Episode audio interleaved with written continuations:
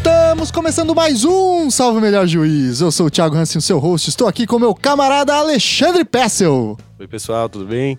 grande Alexandre que participou com a gente, um programa sobre direito na internet, né? Um programa aí bastante ouvido. O Alexandre me fez uma proposta aqui, bastante indecente, na verdade, para aproveitar o, o ensejo, o laço, digamos assim, da aqui, que aqui em Curitiba está rolando o décimo CODAIP, o Congresso de Direito de Autor e Interesse Público, organizado pelo grupo de pesquisa com o melhor nome da história do direito, o JEDAI, né? Que o Alexandre faz parte, e aproveitou que tem vários pesquisadores agora aqui em Curitiba de direito do autor, reunimos uma galera, uma patota inteira para discutir o futuro do direito do autor. E para isso, então, eu trouxe aqui, além do grande Alexandre Pessel aí, o querido Rangel Trindade. Tudo bem, Rangel? Olá, pessoal, tudo bem? Uma boa tarde. Rangel, por favor, se apresenta para o nosso ouvinte, fala um pouquinho o que, que você pesquisa, o que, que você faz. Então, pessoal, boa tarde a todos aí. E a gente está aqui nessa décima edição do CODAIP, né, para tratar do tema do direito do autor e para tentar descobrir, né, se ainda há futuro para o direito do autor. Acredito que ainda exista, né, porque a gente precisa remunerar o autor e realmente é, qualificar a obra que ele produz, né. Eu acho que nada mais justo. A gente, eu, minha pesquisa, ela trata, eu tratei da, dos tratados internacionais, né, de propriedade intelectual e dentre eles há os tratados que falam do direito do autor. E eles estão presentes, sempre o direito do autor aí. Agora a gente tem o exemplo do Tratado de Marrakech, né, que liberou acesso a obras do pessoal uh, deficiente visual. E eu estou tratando disso no, no e vamos lá, vamos seguir e há futuro sim, hein? Ó, já tem alguém a favor. Vamos ver se vai ter quebra-pau até o final da discussão aqui. E aqui também comigo o querido Luca Chihu. Tudo bem, Luca? Tudo bem, fala galera.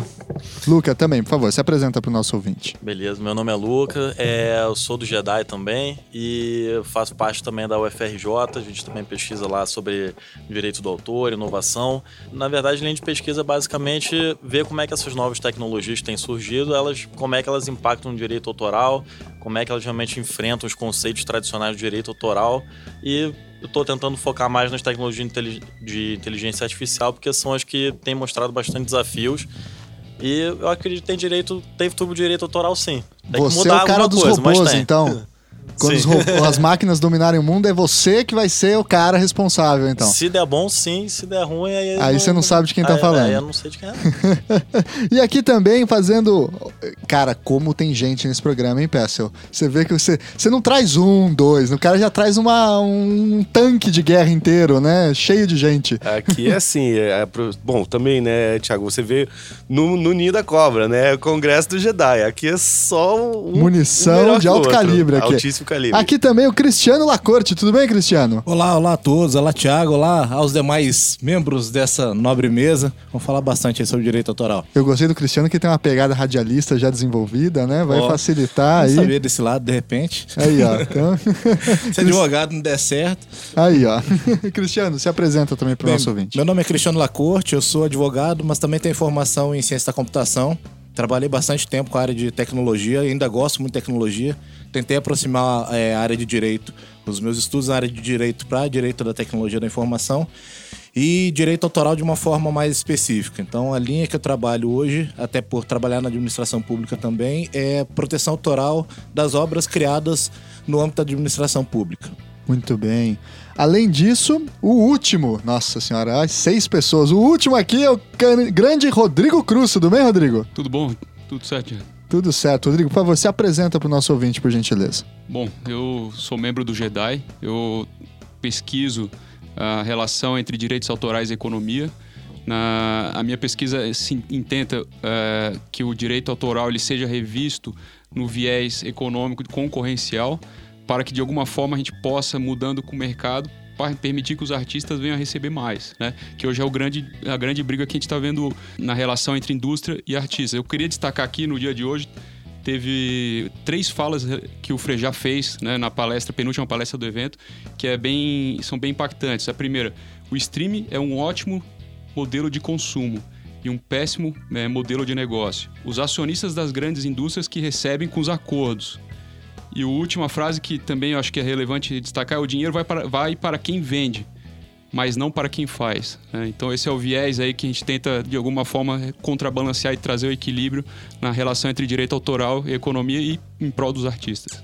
Muito bem. Muito bem, pessoal. Então, com esse time gigantesco aqui de feras do direito autoral, que eu acabei de conhecer, inclusive, tirando aqui o Rodrigo e o Pessel, que já conheço lá da universidade, é, é um prazer tê-los aqui. Sejam bem-vindos aí ao Salvo Melhor Juízo. E antes da nossa vinhetinha sonora, recadinho de sempre: curta a página do Salvo Melhor Juízo lá no Facebook, siga a gente no Twitter, arroba SMJ Podcast, e mande e-mails para contato salvomelhorjuízo, arroba gmail.com, tá certo? Então vamos lá para esse papo. Thank you.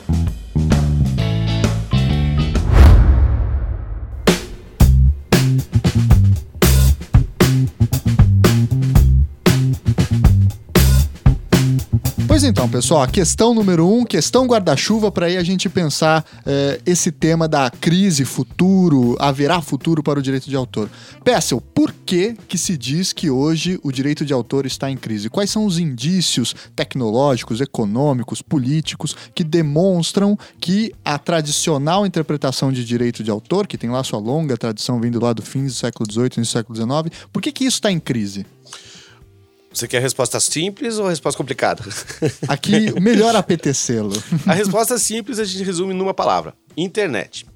A resposta complicada faz, fala a seguinte: como é que surge o direito de autor? Para que, que surge o direito de autor? Isso é uma construção que vem lá do século XVII, dos livreiros elisabetanos que estavam preocupados que a concorrência ia imprimir o mesmo livro dele, que ele estava pagando para o cara e o outro não pagava. Então o direito de autor ele já vem lá de trás com uma preocupação da indústria, do editor. Apesar dele se arvorar em proteção do interesse do autor. né? mas ele tradicionalmente é uma demanda da própria indústria. E é uma especialidade do direito que ele fica mais ou menos restrito a esse mercado específico até os anos 90. Então você tem meia dúzia de autoralistas no Brasil até essa, essa época. Por quê? Porque eles estão discutindo o quê? Relação do artista com a indústria. Só. Né? Basicamente é isso. Então vai ser do músico com a gravadora, do diretor com a produtora de cinema, do escritor com a sua editora. Né? E a circulação desse mercado. É algo muito específico.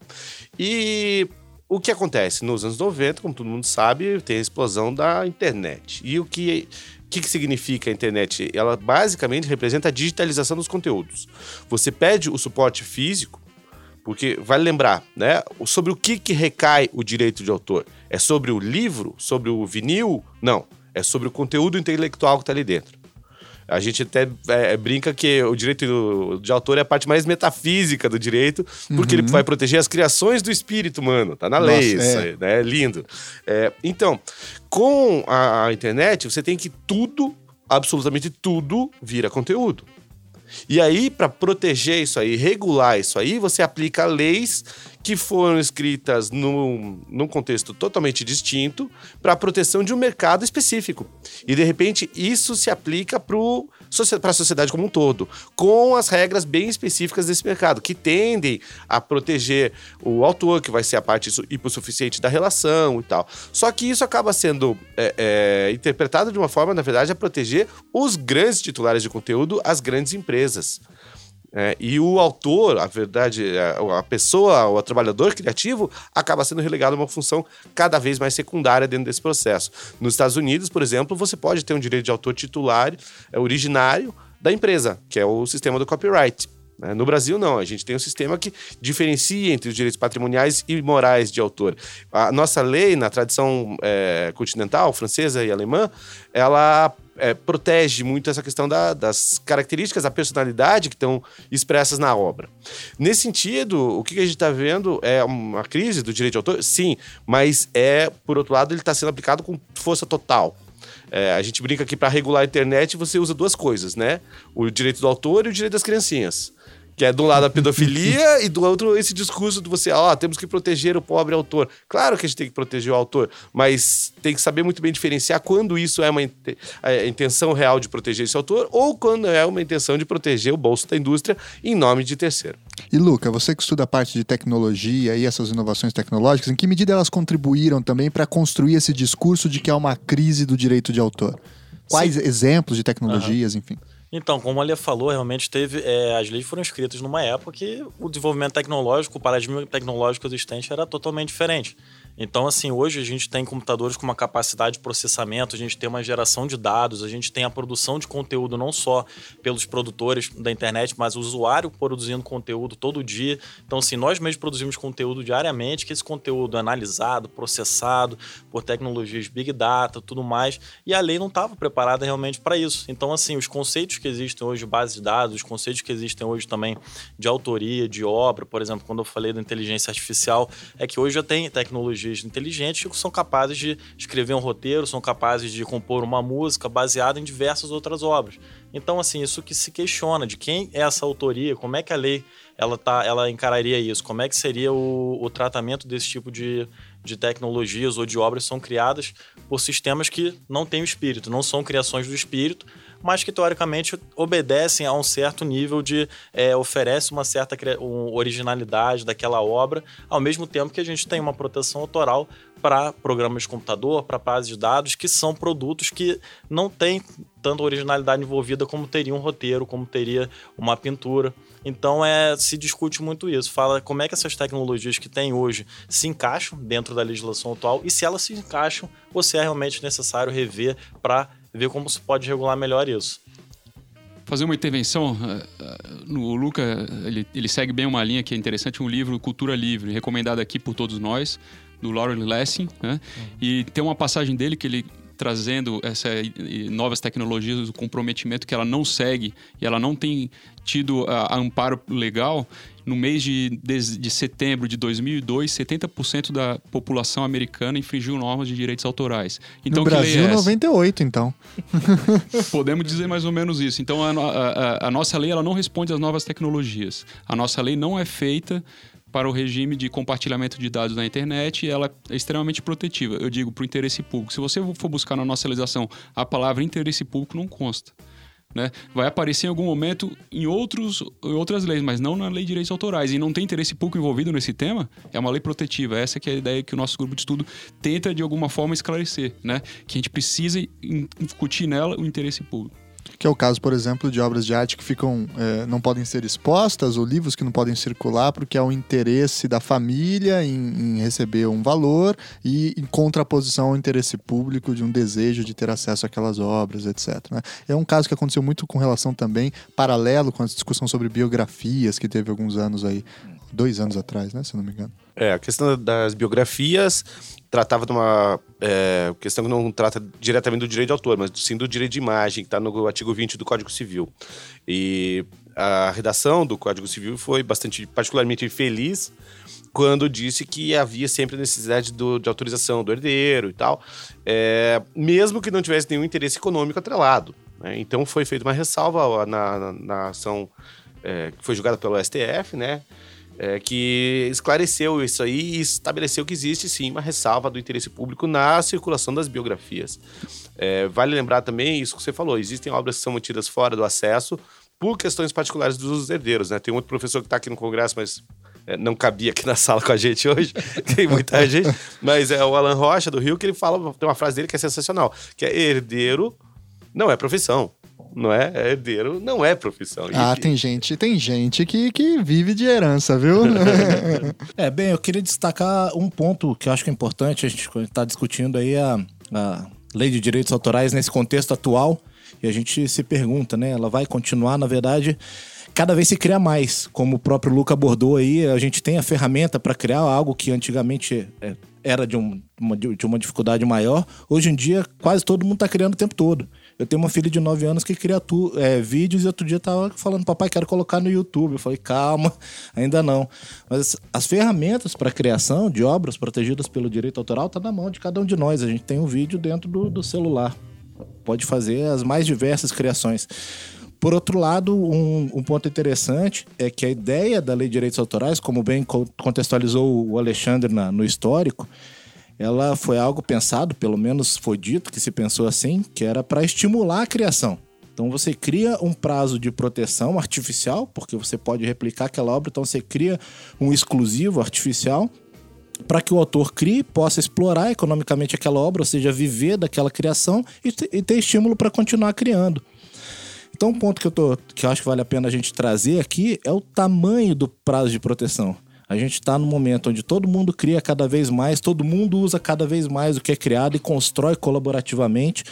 Então a gente tem prazo de proteção hoje da nossa lei de 70 anos, é um prazo geral aí de 70 anos, é, contados a partir da data da publicação ou do, do ano subsequente ao falecimento do autor, que, na minha opinião particular, é um prazo extremamente grande quando a gente olha esse contexto de proteger a criatividade.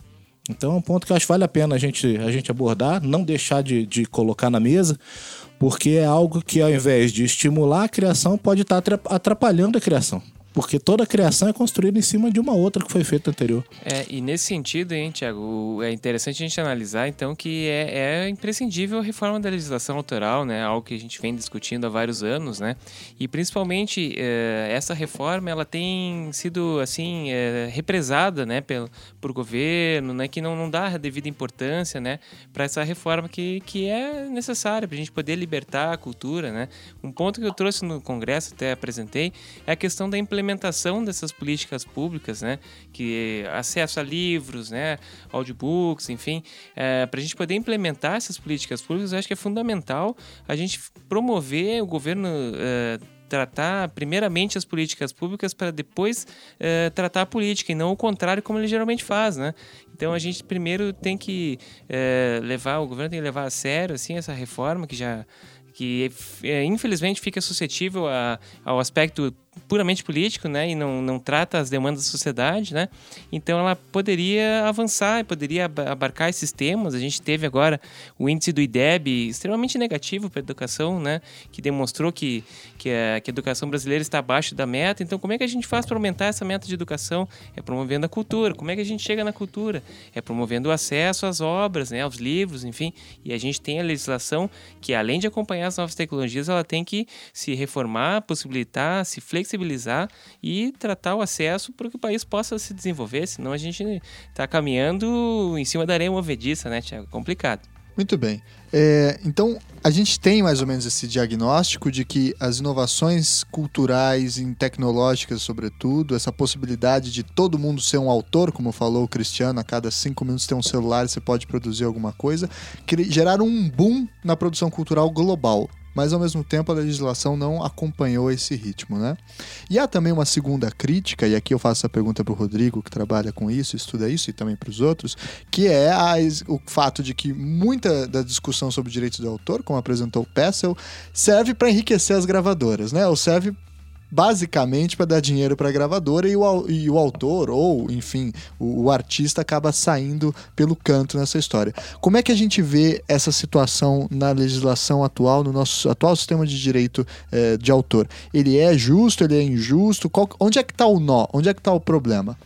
Uh, a questão é que a legislação ela de certa forma, coloca para o autor a titularidade, mas na prática, essa titularidade está ficando na mão das indústrias. Ela que, que, na hora que ela vai colocar todo o seu sistema de modelo de negócio, ela pega, retira de todos os direitos dos autores e negocia, e o autor fica refém desses grandes contratos. Né? Então, cada vez mais é isso. Só que com as novas tecnologias, a gente tem vindo verificado que o autor, tá, em tese, estaria menos dependente da indústria porque ele é autor, como o Cristiano colocou, ele tem acesso às novas tecnologias, né? Só que ainda sim, alguma dessas, desses modelos que são internacionais, a gente fecha contrato em bloco com, com as indústrias e os contratos são obscuros. Muita questão que também pega a questão da transparência dos contratos. Né? É, só que eu queria levantar mais um ponto, a gente entra não mais na, na música, mas sim na, na, na questão da editora. É, a gente dá o um exemplo como o Cristiano levantou, são 70 anos pós-morte do autor, a proteção de um, de um livro. Né? E, e que lei é essa? Se uma indústria, na verdade a gente fala as grandes editoras, elas detêm um direito autoral sobre a obra, às vezes até o autor ele quer essa publicação, mas a editora fala esse mercado não é viável, não vou lançar uma publicação porque não é viável o aspecto mercadológico. E o que, que ele acaba fazendo então? Não lança o livro. E a gente aqui, que é interessado ao acesso à cultura, não tem acesso a essa obra. Né? E o projeto de lei, como o Rangel colocou, que está em discussão, a, gente está nesse Codaip no décimo ano, a gente está debatendo sempre, sempre a reforma, a reforma, a gente já meio que deixou de lado, porque desacredita um pouco na, na ideia do, do, que essa reforma vai vir hoje do, do, do, Congresso sem uma mobilização política, que não é momento, pela crise que a gente está vivenciando. E o exemplo que eu estava falando é isso. Então, no projeto de lei, para esse exemplo que eu acabei de colocar, o, o, a questão da, do, das licenças compulsórias. Uma vez que a indústria seja notificada, ela detém e não publica mais durante cinco anos, em seguida a gente vai poder publicar essas obras, que é uma solução que poderia vir para um caso específico de obras de livros. É, eu queria é, fazer um comentário sobre isso que o, o Rodrigo falou. A gente usa muito a música como caso de estudo, porque a música é um dos elementos culturais mais presentes na vida de todo mundo, né? Todo mundo escuta muitas músicas várias vezes por dia, qualquer lugar que você esteja. E também porque a música, a indústria musical foi a que, das indústrias da cultura, foi a que mais sofreu impacto com a internet. Porque um filme, você acaba, para ter a fruição completa de um filme, você acaba tendo que ir na sala de cinema. E com isso a gente vê as, né, as telonas, IMAX, 4D, 900D, não sei o quê, que o que acontece? Incentiva a pessoa a sair de casa para ir lá assistir o filme. É diferente você ver os Vingadores no, né, no IMAX e na tela do teu notebook. Tem uma diferença de fruição aí de um de grau de fruição. Já a música não, você consegue com as tecnologias que a gente tem hoje, uma tecnologia boa de compressão, né? Você vai arrumar briga com os vinileiros agora, hein? É. não, mas o, o, próprio Neil Young já está aceitando que é, existem modelos, né, modos de, de, de de, de, garantir a qualidade. Mas o interessante é notar o seguinte: a indústria fonográfica ela se caracterizava, se caracterizava porque ela tinha uma, uma, um controle absoluto da oferta. Você só podia comprar a música que a indústria lançava. É, para você escutar coisas né, que não eram lançadas comercialmente, ou bandas mais obscuras, era bizarro. Quem já é de uma certa idade lembra que tinha que trocar fita cassete, era uma, ah, uma loucura. E o que a gente tá vivendo. Fita o quê? É, fita o quê? Tem uma bica? A naftalina aí. Mas é, o, e o que a gente está vendo hoje? Hoje é absolutamente o contrário é, a gente tem um excesso de oferta. Como a decorrência de que todo mundo pode criar o tempo todo, todo mundo está criando o tempo todo e está lançando. Então, é, você antes tinha esse controle ferrenho da oferta, e hoje o controle está sendo pelo lado da demanda. Que como é que é feito esse controle da demanda? Pela forma do investimento no marketing.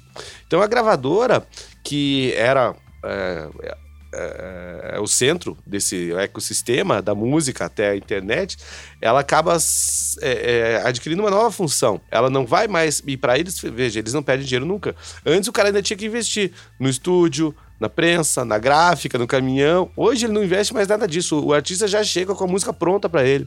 Ele não tem mais que, nem que tirar isso do bolso. E o cara vai fazer o quê? Só vender o cara. Então você quer dizer que o Spotify é o novo vilão do século XXI nessa história? Não, o Spotify não.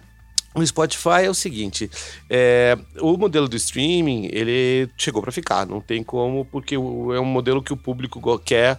Né? A gente sempre teve dois modelos básicos de, de comercialização de obras culturais, que um é o modelo editorial, de venda de exemplar, e outro é o modelo de loft, que é o modelo de acesso ao catálogo. É, então a gente está tendo isso pela primeira vez na música. Você tem o catálogo inteiro on demand para você ouvir do lado do público, isso é excelente. Né? O, a grande questão é: a gente está saindo aqui de uma mesa que estava o Frejá e ele falou assim: pô, alguém está ganhando muito dinheiro e não são os artistas. Ou seja, tem, tem uma diferença do modelo também que é o seguinte: no modelo do editorial, por exemplo, iTunes, vende download, 99 centavos de dólar por cada música. X vão para fulano, X vão para Beltrano, Y vão para Cicrano. Pronto, fechou. Modelinho. Vendeu mil downloads, é mil vezes X. Fechou o modelo. No streaming é diferente, porque o que, que eles vão fazer? A remuneração vai ser assim: olha, a gente vai pegar, juntar a grana de todo mundo que está assinando o, o Spotify e vamos dividir isso aí de acordo com percentualmente quanto que você tocou naquele mês em relação a todas as músicas tocadas. Então é um modelo de remuneração variável. É, e assim, primeiro, eles ainda não têm uma base de usuários muito grande. O Daniel Campelo falou agora na palestra que tem no mundo todo, acho que são 40 milhões de usuários, que em termos globais é nada. Né? Isso pagos, né? Pagos, paga. pagos. Ou seja, quem está remunerando o sistema, né? Então, esses 40 milhões é, é questão de matemática. Se eu vou dividir o que esse pessoal paga para todo mundo, é, para tudo que é tocado, obviamente que eles vão receber muito menos do que se eu estivesse vendendo aquilo. É, mas aí também é uma questão de evolução do mercado.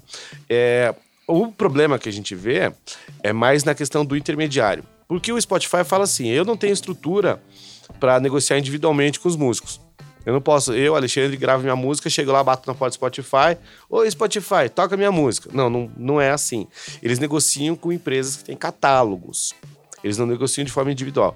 Então, para o músico, hoje em dia, a solução é o quê? Os agregadores. São empresas tipo Trattori, que era antiga distribuidora de vinis e CDs, né? E esses caras estão fazendo o quê? Ele vai lá, ele negocia com os músicos individualmente, ele põe um contrato lá e fala: olha, eu vou vender tua música no digital e o que eu receber lá a gente racha. E é assim que tá, tá funcionando, né? É, então, o mercado está se acomodando nisso aí. Os valores ainda são muito pequenos em relação à venda de música. Cabe dizer uma coisa aqui também. É, Quando a gente fala indústria musical, a indústria musical não é assim, tipo, um lugar lá que todo mundo vai lá e faz fábrica, tipo, tem um lugar que as pessoas vão lá na indústria musical. Não é isso. A indústria musical são um conjunto de atividades relacionadas à produção e difusão musical. E dentro dessa indústria existem pelo menos três vertentes distintas. A primeira, que é a de mais evidência, que foi a que mais sofreu a bala da internet, é a música gravada. Que, mas existem mais duas. Que é a segunda é a música ao vivo, que cresceu enormemente. E tradicionalmente era assim: você. A música gravada era da gravadora, que vendia os vinis e ficava com 90% do dinheiro. E a música ao vivo era do artista, que se beneficiava da venda de vinis para promover o seu show. Era mais ou menos essa divisão. E fora esses dois grandes grupos, tem um terceiro, que é o que mais cresce, que é o setor de licenciamento musical. Que é pra pôr em filme, Pôr em coisas. filme, propaganda de margarina, games. O mercado de games está crescendo de forma absurda Sim, já. games é maior do que cinema e música juntos, né? Exatamente. e você pensa, todo game precisa de música. né? Então, é um mercado que está crescendo muito, muito, muito. É, TV a cabo. É, eu tenho muitos clientes dessa área de, de música, né? E o pessoal está vendendo para esses, por exemplo, canais de TV a cabo, programa infantil, programa documentário. Tá vendendo nesses mercados. E aí são o quê? São as editoras musicais que vão atuar nesse mercado de licenciamento. E esse é justamente o setor que mais cresce. Por quê? Porque justamente as mídias digitais abriram como todo mundo cria, né? Opa, todo mundo cria. Se eu tô fazendo audiovisual, preciso de música. Né? Então abre um mercado gigantesco pro, pro, pros músicos, de modo geral. Né? Então, é, ao mesmo tempo que o mercado vai. é, o mercado não, e a tecnologia vão é, é, impactar né, na, na forma tradicional de remuneração, tanto que a indústria da música gravada declinou, declinou, declinou, declinou, até que eles finalmente resolveram parar de brigar com a internet e resolveram ganhar dinheiro com isso. O que foi bom para todo mundo, mas demoraram quase 10 anos para fazer isso, né, perdendo dinheiro nesse meio tempo.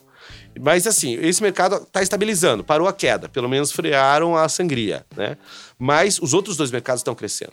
É, é só a gente pensar, grandes produções, é, shows do Pink Floyd, U2, esse tipo que são mega produções. Isso não existia antes.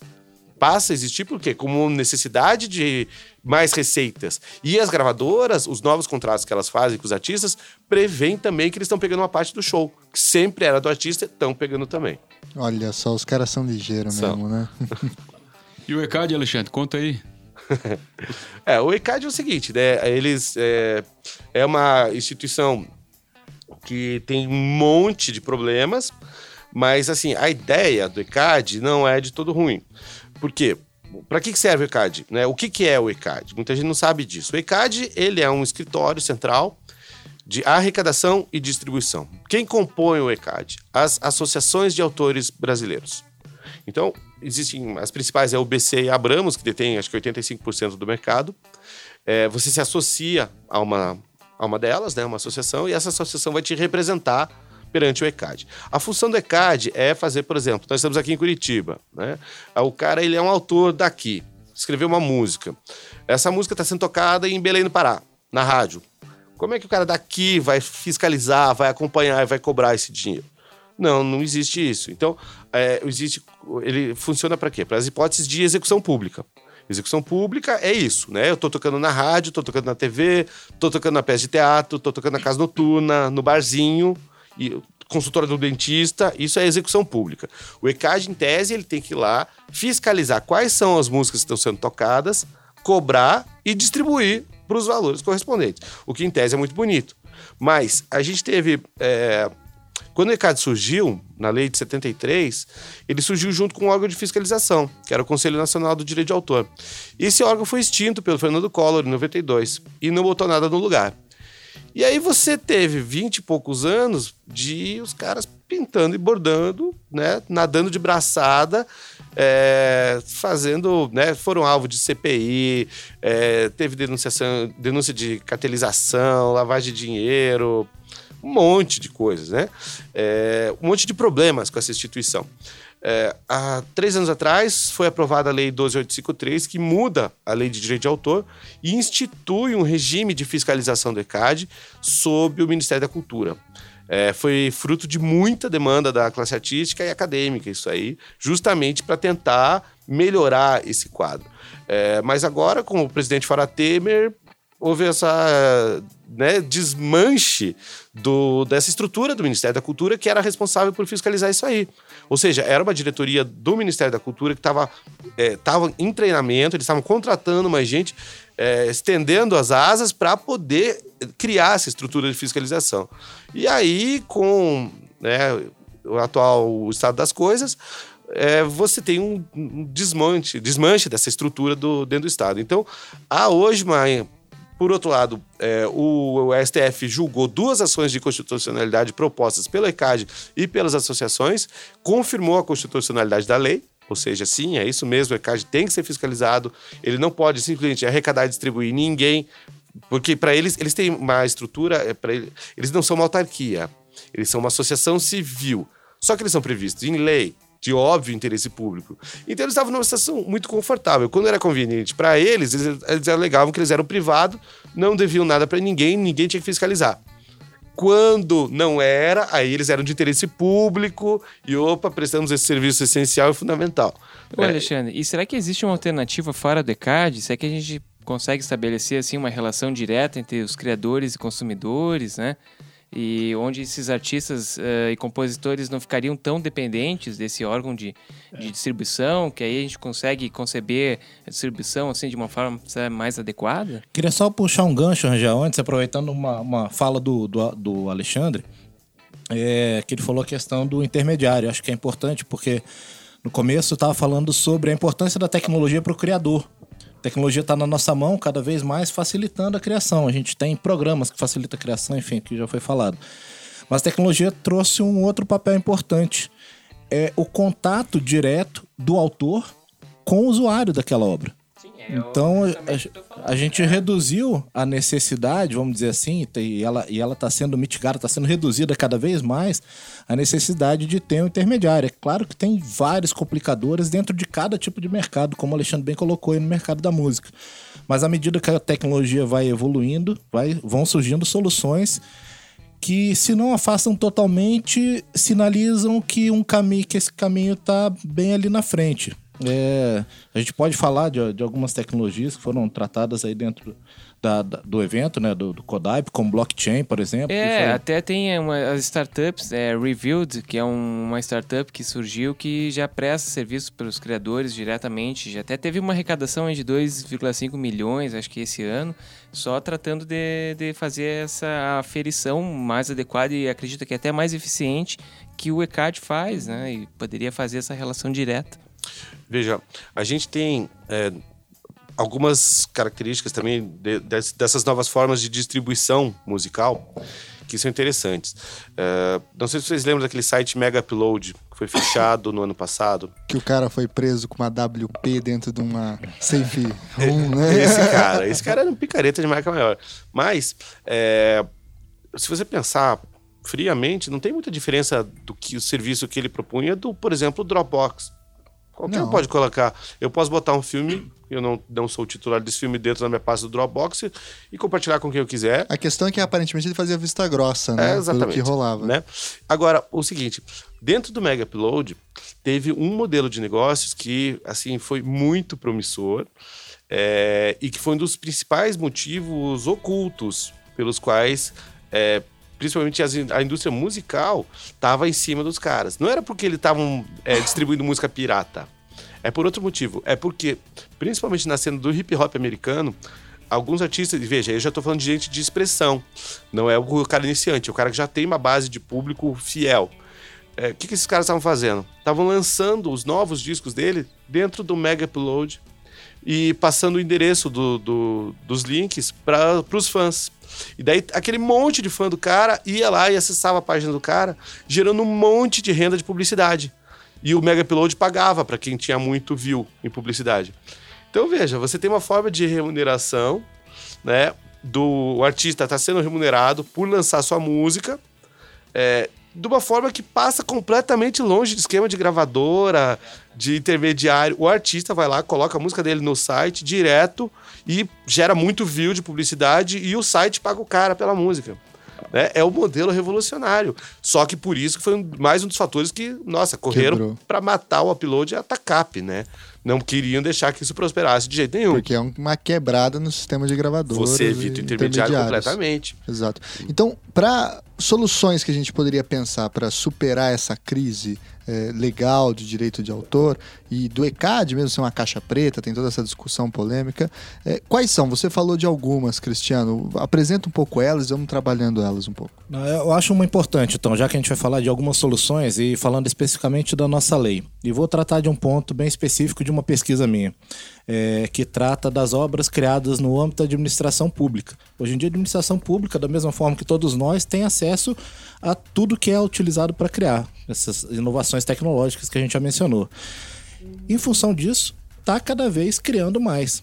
E a proteção dessas obras que são criadas no âmbito da administração pública, a, a proteção se aplica à proteção geral prevista na nossa lei de direitos autorais, já mencionada aí prazo de 70 anos, contados, dependendo do tipo de obra, da publicação ou do ano subsequente da, da morte do autor. 70 anos. A lei anterior, nossa lei de direitos autorais de 73, a 5988, ela previa um prazo de proteção para obras criadas no nome da administração pública de 15 anos. Olha a diferença. Do que, que eu estou falando? De dinheiro público sendo utilizado para criar obras e um prazo de proteção absurdo para essa obra poder voltar na forma de domínio público, que também vale a pena mencionar a questão da importância do domínio público dentro do ambiente criativo. Mas a gente está falando um prazo de 70 anos para essa obra custeada pelo dinheiro público, custeada pelo nosso dinheiro, voltar para a sociedade. Então, só nesse ponto já justificaria uma, uma revisão da nossa lei de direitos autorais. Tem vários outros pontos aí. Eu, eu poderia complementar uh, uh, essa intervenção do, do Cristiano, uh, a produção feita nas universidades federais. A gente está dizendo aqui Sim, mestrado, bolsas, né? doutorado, né? bolsas. a legislação hoje coloca, a princípio, que essa produção é do autor. Né? Claro que tem muitas universidades, da onde a gente, a maioria que nós vemos aqui, eles exigem que para você colar o grau, tem que publicar, tem que divulgar na, na, na, na biblioteca, né? em PDF. PDF. Mas uh, isso não está regulamentado. Né? Isso é uma, uma ideia que também tem. Ah, isso é uma, regulama uma regulamentação interna dos programas de pós-graduação, então. Isso é importante que isso fosse mais do que regulamentado, fosse normatizado, fosse definido como uma política de você. Afinal, como a gente está falando, investimento de dinheiro público. E eu não estou falando de, de é porque é, não estou falando de que não deva existir a exploração econômica dessa obra, mas que se pense, por exemplo, numa licença não exclusiva para que aquele conteúdo que foi criado, custeado de novo pelo, pelo dinheiro público, conteúdo científico, tecnológico, artístico, cultural, passe a chegar de forma mais facilitada para a sociedade. Então é extremamente importante que se pare a pensar isso no âmbito das universidades, nos âmbitos dos órgãos públicos, para que se repense é, formas, por exemplo, é, licenças é, colaborativas como Creative Commons ou adaptação de licenças para o ambiente jurídico brasileiro, que é o caso das Creative Commons já foram adaptadas, mas que se pense em licenças criadas no âmbito da administração pública para que essa obra lá criada vá para a sociedade de forma mais fácil. Eu estou falando de filmes, fotografias, músicas, enfim, os mais diversos tipos de obras. Né? É o seguinte, é, a nossa lei ela é de uma lógica meio bizarra, que é assim, uh, como a gente já falou lá do livreiro elisabetano lá do século XVII, esse cara chegava pro deputado dele e falava assim: olha, se você não me der um direito exclusivo, se você não proteger o meu negócio, eu não vou ter incentivos para pagar o autor e esse cara vai ficar sem criação, vai, não vai criar mais e nós vamos ter menos diversidade cultural na sociedade, o que é uma coisa ruim. Então, esse é o discurso utilizado há pelo menos três séculos para justificar essa proteção para o autor no seguinte sentido, se você não me proteger, eu não vou conseguir vender, e se eu não vender, eu não vou remunerar o cara. Só que teve uma pesquisa, é, inclusive isso foi um dado é, levantado pelo falecido professor Denis, Bor Denis Borges Barbosa, que inclusive a gente fez ontem foi fez, feito uma homenagem para ele, que foi um dos mais brilhantes pensadores dessa área não, no mundo, não só no Brasil. E ele levantou um dado que é muito importante para essa discussão, que foi uma pesquisa feita na Inglaterra em 2007 pelo Conselho Britânico de Artes. Eles fizeram uma pesquisa perguntando, mas por que, que as pessoas criam? E aí tinha lá várias respostas. 17% das respostas eram: eu crio porque eu quero ganhar dinheiro com isso aí. O resto era: ah, eu crio por N razões, por amor à arte, eu crio por necessidade de me expressar, eu crio porque é minha pesquisa acadêmica. Eu, tem vários outros motivos pelos quais as pessoas criam obras culturais. Não é necessariamente eu crio para vender. E aí o que tem? Então, nós temos lá 17%, vamos dizer aí um quinto, 20%. 20% das obras, então, é feito para ganhar dinheiro com ela. Os outros 80% não. Mas os 100% das obras criadas estão submetidos ao mesmo regime econômico. Tem vários outros motivos pelos quais as pessoas criam, como aqui o, o, o Cristiano e, e, o Rodrigo falaram. Toda a produção acadêmica. Né? Vocês conhecem alguém aqui? Estamos né? só feras acadêmicos aqui. Vocês conhecem alguém que ganha dinheiro vendendo livro? Na Não, academia? Na academia. Só quem faz manual desses estourados de concurso e tal. E manual de concurso, ou seja, mais livro mesmo, livro. Não, quem faz pesquisa vai ser pobre o resto da vida. E muitas vezes você paga do teu bolso para publicar. Sim. Né? Dependendo do, do, da revista que você quiser publicar e tal, você tem que tirar do bolso para pagar. É, então, há um, um, racional aqui diferente por trás disso aí. Na academia, ninguém, pouquíssimas pessoas, com né, as raras exceções, cria para ganhar dinheiro com isso. Você vai ter um prestígio, você vai ter titulação, você vai capital ter. simbólico. Capital simbólico, mas você não vai necessariamente, é, ao contrário da lógica do exclusivo, do editor comercial, o editor universitário ele quer acesso, ele quer difusão, ele quer quanto mais circular aquilo, melhor. Ele vai ser mais citado, ele vai ter mais prestígio acadêmico, ele vai ser um autor que vai ser chamado para mais coisas, para congresso. Ou seja, a, a, o viés dele é distinto. Né? Então, e a gente tem que toda, todo o regime de direito de autor estar tá submetido à mesma lógica, o que não, não bate. É, então assim, é, para a gente continuar a responder essa pergunta do Thiago, quais seriam as soluções? Eu acho que também é, passa pela implementação, assim, de fato, de, de pontos que a gente já reconheceu que são importantes, né? Eu até queria trazer um exemplo, por exemplo, da implementação do Tratado de Marrakech pelo Brasil. Ele, a ideia é, surgiu em 2008 com o Brasil, né? E em outros países veio a ser assinado em 2013 tá? Que esse acordo é um tratado internacional que é, é, possibilita né, a flexibilização da, da legislação autoral para possibilitar o acesso a pessoas com deficiência, a livros, audiobooks, né, braille, enfim, né? E embora tenha sido assinado o acordo só em 2013, junho de 2013, o, o acordo só veio a ser ratificado pelo Brasil no final do ano passado. Então, veja bem, a gente tem mais de dois anos né, para o país que teve a ideia de criar, o, um, conceber um tratado no âmbito internacional para que é, pudesse ampliar esse acesso à cultura e há uma demora interna que não é só legislativa, creio que não seja só legislativa, né? Mas para que possa de fato implementar essas coisas, né? Foi o Brasil, então, que criou esse tratado? Ele que propôs? Ele propôs juntamente outros países, mas uh, uma das ideias iniciais lá em 2008 partiu mesmo do Brasil, né? Do, do, do âmbito do MINC, né? De, de, propor esse tratado, né? Só que uh, agora, uh, o México, por exemplo, o México, logo quando foi assinado esse tratado em 2013, ele em dois meses promoveu a ratificação. Então ele já, para o México, já estava ok. E o Brasil, que concebeu em 2008, demorou mais de dois anos para vir assinar. Enfim, claro, a gente teve um um, período conturbado politicamente, mas não se justifica, né? Então, eu acho que respondendo então a pergunta, eu acho que implementar as políticas públicas de uma forma urgente, acho que é fundamental. Eu só queria fazer um comentário em relação ao Tratado de Marrakech, por que, a gente fala tanto dele? É porque ele é o primeiro tratado internacional de propriedade intelectual, no âmbito da propriedade intelectual, no âmbito da Organização Mundial da Propriedade Intelectual, que vai tratar da questão dos limites e exceções.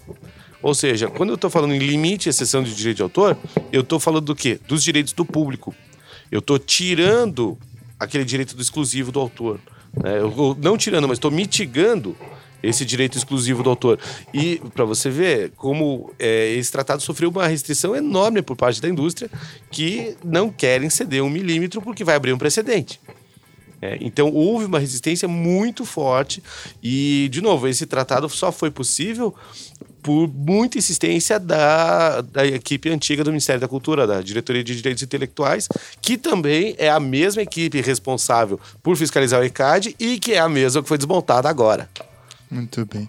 E Cristiano e Luca, vocês são basicamente os videntes do futuro aí. Pelo menos o Cristiano falou umas palavras aí que eu não consigo nem definir o seu significado, que me parecem ser talvez inovações, é, apresentações de novas ideias que estão para gestar direitos autorais, direito de autor, propriedade intelectual. Quais são elas? Apresenta para, falem para gente qual será o futuro do direito do autor a partir do que nós temos no presente. Eu acho que uma coisa é, ao mesmo tempo que é importante a gente mudar, pensar em como mudar a lei ou aplicar a lei para as tecnologias que hoje estão vigentes e não estavam em 98, ao mesmo tempo a gente não pode tentar engessar ela nas tecnologias de 2016. Senão, em 2036, a gente vai estar aqui discutindo por que, que a nossa lei está tão obsoleta de novo. Então, assim, eu acho que tem um pouquinho de cada. Por exemplo, como o Cristiano falou, questão do tempo de duração. A gente sabe já há mais de 10 anos que um software não dura 50 anos. E a lei de software prevê que a proteção é por 50 anos.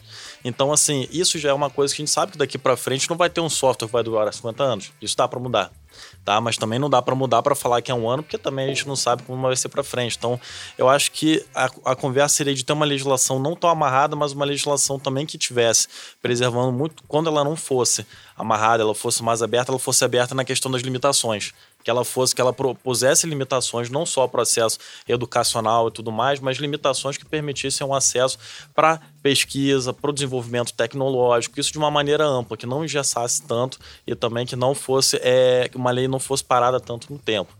Então, ao mesmo tempo que a gente tem que mudar para agora, não dá para pensar só em mudar para agora nas tecnologias que a gente tem hoje, porque senão daqui a um tempo já vai estar obsoleta de novo. Então, teria que ser, nunca vai ser tão dinâmica quanto o desenvolvimento tecnológico, mas que ela seja pelo menos capaz de obedecer ou pelo menos de acompanhar minimamente ali a questão do acesso e permitir continuar permitindo o desenvolvimento tecnológico. Que o que acontece é que do jeito cada vez mais engessada, vai ter menos acesso, vai ter menos desenvolvimento, vai ter menos inovação. Então, acho que o, o o caminho seria esse. Primeiro, de conversar, de abrir essa discussão, de mostrar realmente onde é que estão as mazelas, onde é que estão as falhas da lei e onde é que está o, o fundamento disso, que talvez seria, eu acho que a principal questão da, da, da lei de direitos autorais, da legislação de maneira geral, a gente tratar realmente da, das limitações, de onde é que está o interesse público nisso. Porque o direito autoral, a propriedade industrial são direitos que são concedidos, mas o fim, o fim deles, o objetivo mesmo é dar o retorno para a sociedade. A patente ela é concedida por 20 anos para realmente remunerar aquele trabalho, para reconhecer a inovação, incentivar a inovação, mas é no, que no fim daqueles 20 anos também que a sociedade seja beneficiada com a disponibilização da te, daquela tecnologia para o domínio público, que nós sejamos beneficiados com essas obras também, um acesso mais livres a elas. Então eu acho que é, é complicado, é bem difícil a pergunta de falar como é que seria o, uma lei ideal, o futuro ideal da lei, mas eu acho que é, não adianta a gente engessar também com, que tem, com as tecnologias de hoje. Mas é o principal, eu acho que é realmente isso, é abrir essa, é o debate das limitações. Deixar as limitações abertas, realmente ver qual seria o melhor, o interesse, realmente favorecer o interesse público acima do que o, o Alê falou, que realmente sempre se usou o autor como fundamento para a criação da lei ou para o reforço dos direitos autorais, mas no final das contas não era o autor, não era a sociedade que estava se beneficiando disso. Então a gente vê realmente que a gente respeitar esse fundamento da lei, o fundamento da proteção para a sociedade, para o autor, para o inventor, realmente aquelas pessoas que estão sendo realmente beneficiadas, que elas sejam beneficiadas com a lei.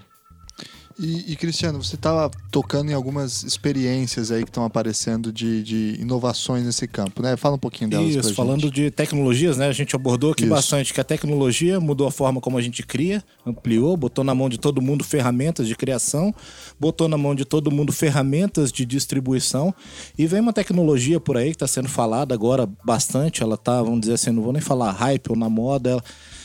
porque é algo que vai acontecer mesmo. É chamado blockchain, é uma, na verdade, é um, é um conjunto de tecnologias, não é uma tecnologia especificamente, mas o que tem sido falado dela, para você ter uma ideia do, do que ela representa, é que ela significa uma, uma mudança dentro do contexto tecnológico tão grande quanto a web representou no início da década de 90. Então, todo... Caraca, agora eu tô com medo. Agora, explica esse treco aí. A gente está falando de um conjunto de tecnologias que já tem aplicação prática o blockchain, na verdade, é o que, que é? Cara, se já tem aplicação prática, ainda a gente nem sabe o que, que é, certeza que é a indústria pornográfica que tá por trás. certeza. Quer ver, quer ver como sabe? Já, já ouviu falar no Bitcoin? Já, Bitcoin já. Pois é, o Bitcoin ele depende para funcionar, na verdade, é- é a estrutura sobre a qual o Bitcoin se sustenta chama blockchain. Então não é a indústria pornográfica, mas é o tráfico. financeira ali. É. Então, é uma. É um, como estava falando, né, um, um conjunto de tecnologias que vai permitir a gente ir bem além do, do que as coisas que a gente estava mencionando hoje. É, tem impactos em várias áreas aí, por- as fintechs, né, que são as, as startups da área de, de finanças que estão assumindo o lugar dos bancos. Olha só a importância do que a gente está falando. A gente está falando de entrar num- numa seara bem Que é complicada. o caso daquele Nubank, por Nubank, exemplo. do original. A gente teve, eu tive a oportunidade de assistir uma palestra com um, um dos diretores, né, o presidente do, do, do banco original, que é o Google Stocco, e ele falando de- dessa revolução que a tecnologia está trazendo para nesse momento que essa tecnologia do blockchain está trazendo para as coisas que a gente faz no dia a dia. Então, ó, dando mais alguns exemplos de aplicações, além do Bitcoin, que é algo corrente, eu até estava mostrando hoje, pessoal, estava passeando lá em Brasília outro dia no shopping, e na frente do restaurante uma placa, ó, se você pagar com Bitcoin tem 10% de desconto.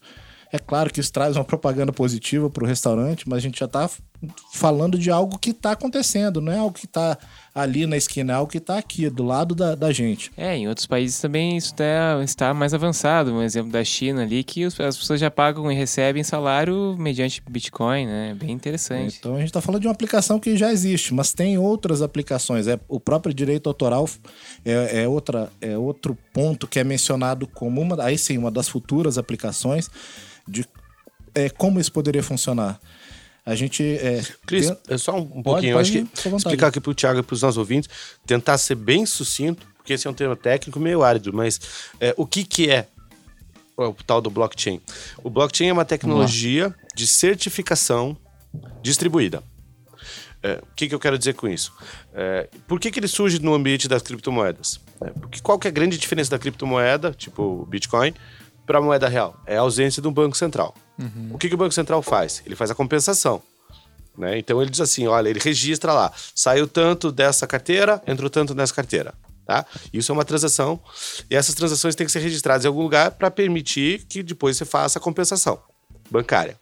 É, se você não tem uma autoridade central fazendo isso, você tem que ter algum outro jeito de garantir que isso fique registrado, porque você está falando de dinheiro. Tá? Então tem que ser um troço que garanta. Ó, por que, que o dinheiro saiu da minha conta? Não, tá aqui. Você autorizou com a tua senha na data de tal. Tá registrado. Tá? E como é que isso é feito no, no Bitcoin? Você tem, então, grandes blocos de dados, aí o blockchain, que é a cadeia de blocos. Você tem grandes blocos de dados que tem todas essas informações. Qualquer pessoa pode colocar o seu computador para processar esses dados. tá? Isso vai gerar um log. Vai gerar como se fosse um livro caixa na internet. Tá? E por que, que ele é um chain? Porque é o seguinte: no final, quando o cara vai lá e, e processa todas aquelas transações, ele ganha uma bitcoinzinha lá, ganha um pedacinho de uma bitcoin pelo serviço que ele prestou. Tá? Então isso é remunerado também. E entra lá um dinheirinho para ele também. É, na verdade, essa é a forma como as bitcoins são criadas, é através dessa mineração. É, eles falam minerar, né? É, exatamente. e aí o que acontece? É, é, tem um, um conceito de informática chamado hash. O hash não é, é uma coisa muito simples, é um cálculo. Eu posso pegar uma fotografia, escanear ela, eu vou ter lá. Aquilo lá, na verdade, é um, é um monte de números, né? 0 e 1, um, 0 e 1, um, que acaba representando uma imagem. Mas são números. Se são números, eu posso fazer um cálculo matemático em cima dele. E esse cálculo vai dar um número final. Digamos lá, 1, 2, 3, 4. Esse é o meu resultado final, esse é o meu hash. Se eu alterar qualquer pixel que está dentro daquela fotografia, se eu alterar lá um zero e colocar um 1 no lugar, não vou ter um 2, 3, 4 no final. Vou ter um outro número. Tá? Então o hash ele serve para você fazer o quê? A consistência dos arquivos. Saber se um arquivo é igual ao outro. Saber se alguém alterou um arquivo. Isso é um hash. Então o que, que o cara, o minerador, faz? Ele processa todas aquelas transações daquele bloco e gera um hash, que é um número que vai estar no final daquilo ali. Aí a próxima pessoa que vai pegar o próximo bloco de dados vai partir daquele dado ali que ele colocou, daquele número que ele colocou, daquele hash, vai fazer o novo cálculo em cima das novas transações e vai atrelar um no outro. Então é uma tecnologia de certificação eu certifico que o cara fez aquela transação financeira em tal horário, tal, tal, tal, que é virtualmente a prova de, de, de, de, de, de, de fraude. Por quê? Porque, digamos, você, Thiago, fez o. Né, ligou um bloco na cadeia. Eu fiz o bloco ontem, o Rangel fez o dele ontem, o Cristiano fez o dele anteontem. E cada um botou um número final ali. Se eu alterar qualquer dos dados da cadeia para baixo, dali para baixo, eu vou alterar o resultado dali para cima. Então não tem como eu alterar esses dados. Ou seja, é uma forma de certificação distribuída. Ele surge essa tecnologia, esse conjunto de tecnologias, mais ah, propriamente dito, na Bitcoin, na criptomoeda. Mas isso na, já está sendo expandido para outros usos imediatos. Hoje ainda a gente teve uma mesa falando sobre isso. O Cristiano trouxe alguns exemplos, né? A questão do mercado imobiliário, por exemplo. Quer falar disso, Cristiano? Isso, registro de imóveis, esses por exemplos, exemplo. né? Você começa. É, aí a gente volta na questão do intermediário.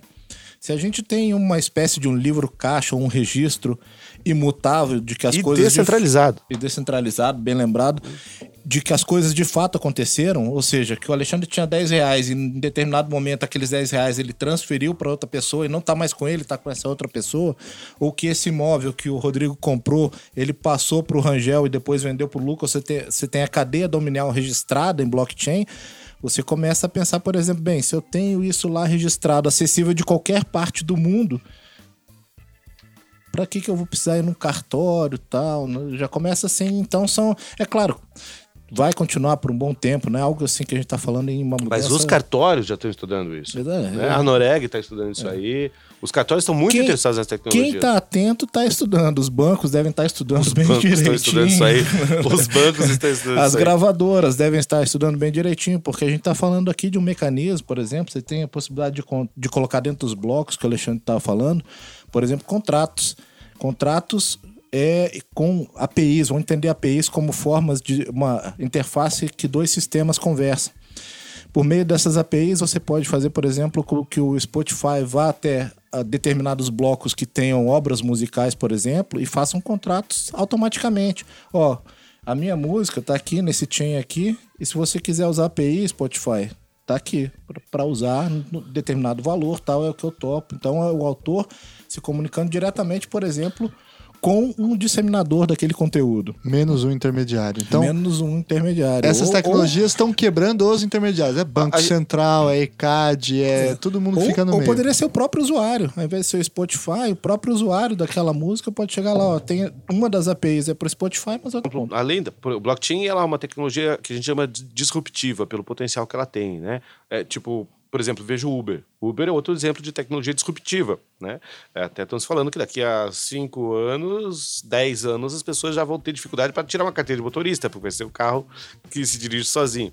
Mas assim, hoje a gente já tem tecnologia de é, certificação digital dos usuários. Nós, por exemplo, com advogados, a gente tem o nosso tokenzinho, vai movimentar processo, tudo no âmbito digital ali. É, você pode aliar isso com algumas tecnologias, por exemplo, de gestão automática de licenças. A Bolsa de Valores já faz isso. Você coloca lá um stop, fala assim, olha, se essa ação é, que está cadastrada aqui, se ela chegar a 22, venda. Se ela chegar a 17, compre. Entendeu? E aí o sistema mesmo compra e vende, automático. Por que a gente não pode aplicar esse tipo de tecnologia na área do direito de autor? O músico coloca lá e fala assim: ó, se o cara pagar X, tá autorizado. Eu já coloco. Ou então, o contrário, é, eu posso botar uma API, que é uma forma dos sistemas conversados, criar um sistema para os músicos, para os autores, fazerem essa gestão, fazer a própria gestão das suas obras direto com o sistema. Porque o que o Spotify fala? Ah, eu não tenho como negociar com cada um individualmente. Não, mas ele tem como botar uma API dizendo quanto que ele paga, ou quais são as condições da, da licença dele. E aí o músico vai lá e pode, eu coloco essa música, essa música, essa música, coloco para dentro. E aí a gente também está falando que uma das principais questões que a gente está discutindo hoje, nessa instrução normativa do Ministério da Cultura, aí, que está equiparando o streaming com a execução pública, né? Esse foi um dos grandes temas que a gente discutiu aqui no nosso congresso. É, quais são os efeitos disso? Exatamente. É, existem vários. Aí é outra discussão inteira, né? Mas, enfim. é, um dos problemas que a gente está vendo com isso é que eles estão botando uma cláusula de barreira. Você vai ter que ter pelo menos 10% do mercado para poder fazer esse tipo de trabalho lá dentro, o que é um absurdo. É, você está limitando, por exemplo, justamente a questão da concorrência. Digamos que eu quero montar uma empresa para só vender samba para o mundo todo. Então o que, que eu vou? Eu vou falar com os caras do samba, eu vou lá na comunidade que os caras fazem samba, vou pegar o contrato do cara e vou ter, montar um catálogo de samba. E eu quero fazer samba, só isso na internet. né? Vou distribuir, eu vou negociar samba com a internet, com o Spotify, com o Deezer, com o iTunes, com quem quiser. Por que, que eu vou limitar isso só porque o cara não tem 10% do mercado? Né? Não existe um motivo para isso. É, pelo contrário, o que a gente está propondo aqui é que a utilização dessas tecnologias ela tem Explica, meu, como assim 10% do mercado? É isso a cláusula de entendi. barreira. Isso é o seguinte: o, o- a instrução normativa do Ministério da Cultura está dizendo que para você poder atuar nesse mercado, você tem que ter representatividade. Para você No poder streaming, no mercado de é, streaming. no mercado do digital, né? É, para você poder fazer uma associação de artistas que tenha representatividade, que possa atuar nesse mercado, eles estão propondo uma cláusula de barreira. Se você pensar que duas das associações têm 85% do mercado, já matou. Só vão ter as duas. Porque qualquer um que tenha mais não vai ter os 10%. Então você está limitando, tá? Eles têm motivo de dizer, ah, não, mas é que o cadastro desse cara é completo, parará, parará. Veja, a, a grande questão do digital é justamente a possibilidade de controlar. O Spotify sabe o que eu escutei seis meses atrás. Sabe a ordem das músicas que escutei, o horário das músicas que escutei. Né? É o tipo, é o nível de controle que o ECAD não tem. O ECAD não sabe quem que estava escutando música. É, Eles têm, ainda tem a questão da, da- da- do recolhimento por amostragem, né? Então eles fazem, ah, para lá. Então, se essas músicas tocam, eu estou presumindo que essas músicas tocam em várias rádios. Eu não vou lá no interior ver o que o pessoal está ouvindo, né? E aí acaba gerando distorções. E justamente é isso que a gente quer evitar, a replicação desse mesmo modelo do ECAD no digital. Então, tem toda uma discussão, tem benefícios do ECAD é, atuar nisso aí? Tem, tem alguns, mas também é uma coisa que tem que ser tratada com muito cuidado. E esse talvez seja o grande tema que está sendo discutido na nossa área hoje, é esse, né? A música na internet, porque ele tem, é, como você pode ver, ele congrega um monte de coisa, desde a parte tecnológica propriamente dita, como a gente está divulgando aqui, trazendo esse tipo de discussão, até a parte política e mercadológica, que aí tem um monte de interesse de, de muita gente em cima.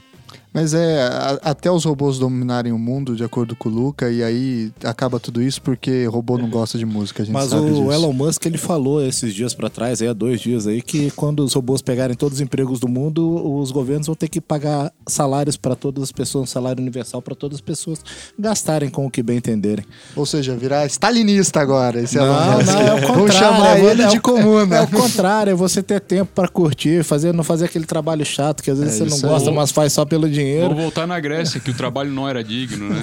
Não, é aquela questão. A gente tá falando aqui de é, um, um liberalismo tão radical que chega a ser comunista. Olha só, dá a volta, né? Dá a volta e chega do outro lado, né? Eu, eu acho assim, só, só para pegar o, e dar uma resumida no geral, dá para perceber a complexidade do tema, né? E realmente, como foi colocado pela maioria do pessoal aqui, não tem uma resposta, né? Não tem uma, uma, uma resposta que a gente pode esperar que a legislação vá dar para isso. E o, e o Luca bem colocou. Até a gente pode tentar fazer isso, só que pode prejudicar no futuro, né? E, e a concepção que o nosso grupo, de certa forma, coloca é que o acesso tem que ser livre. Ah, os usos econômicos, algumas outras modalidades teriam que ter restrição. E é o inverso que é visto hoje na legislação dos direitos autorais. Né?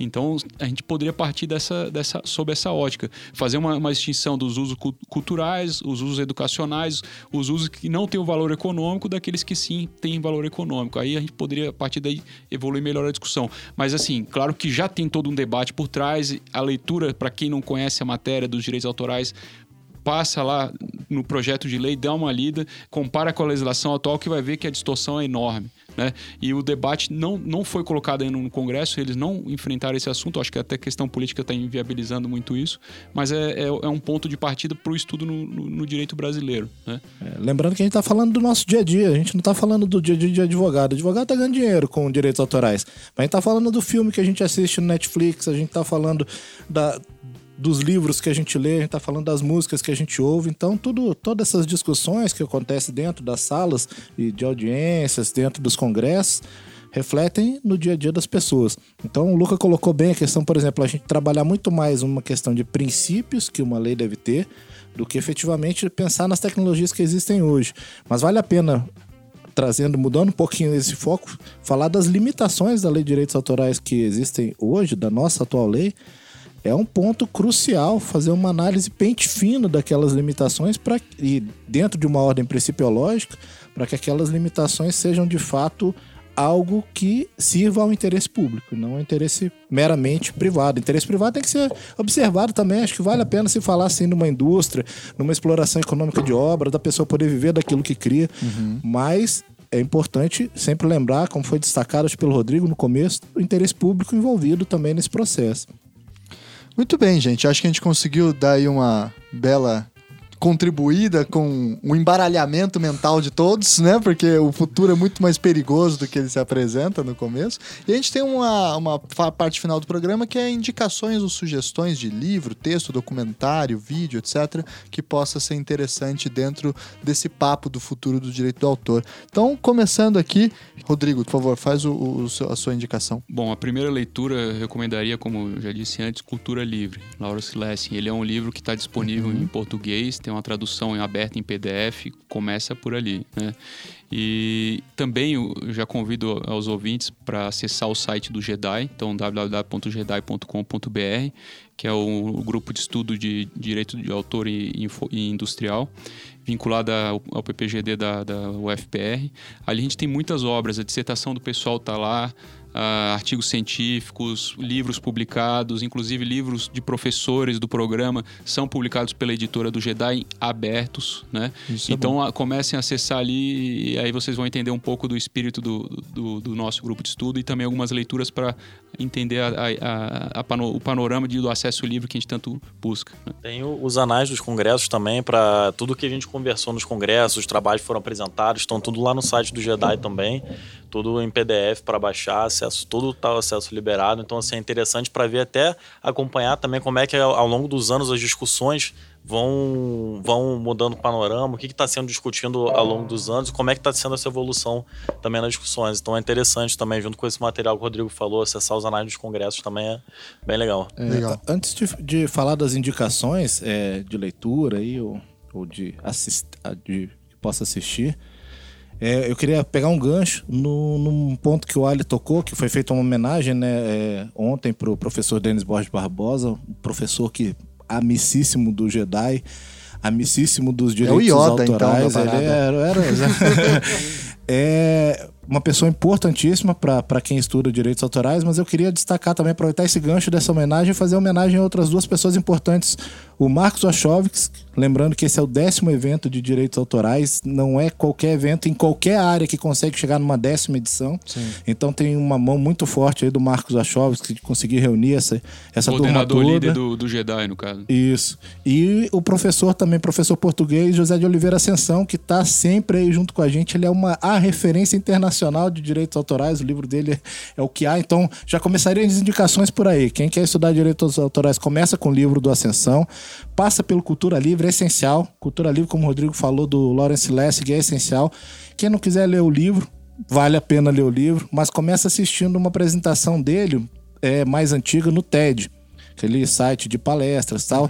Tem duas apre- apresentações do Lawrence Lessig, uma mais recente, onde ele fala da, da corrupção no Congresso americano, que é o tema dele que ele está estudando agora, mas a que eu recomendo para quem quer estudar essa área de direitos autorais, é uma, uma mais antiga que ele fala justamente as questões que ele aponta no, no livro Cultura Livre.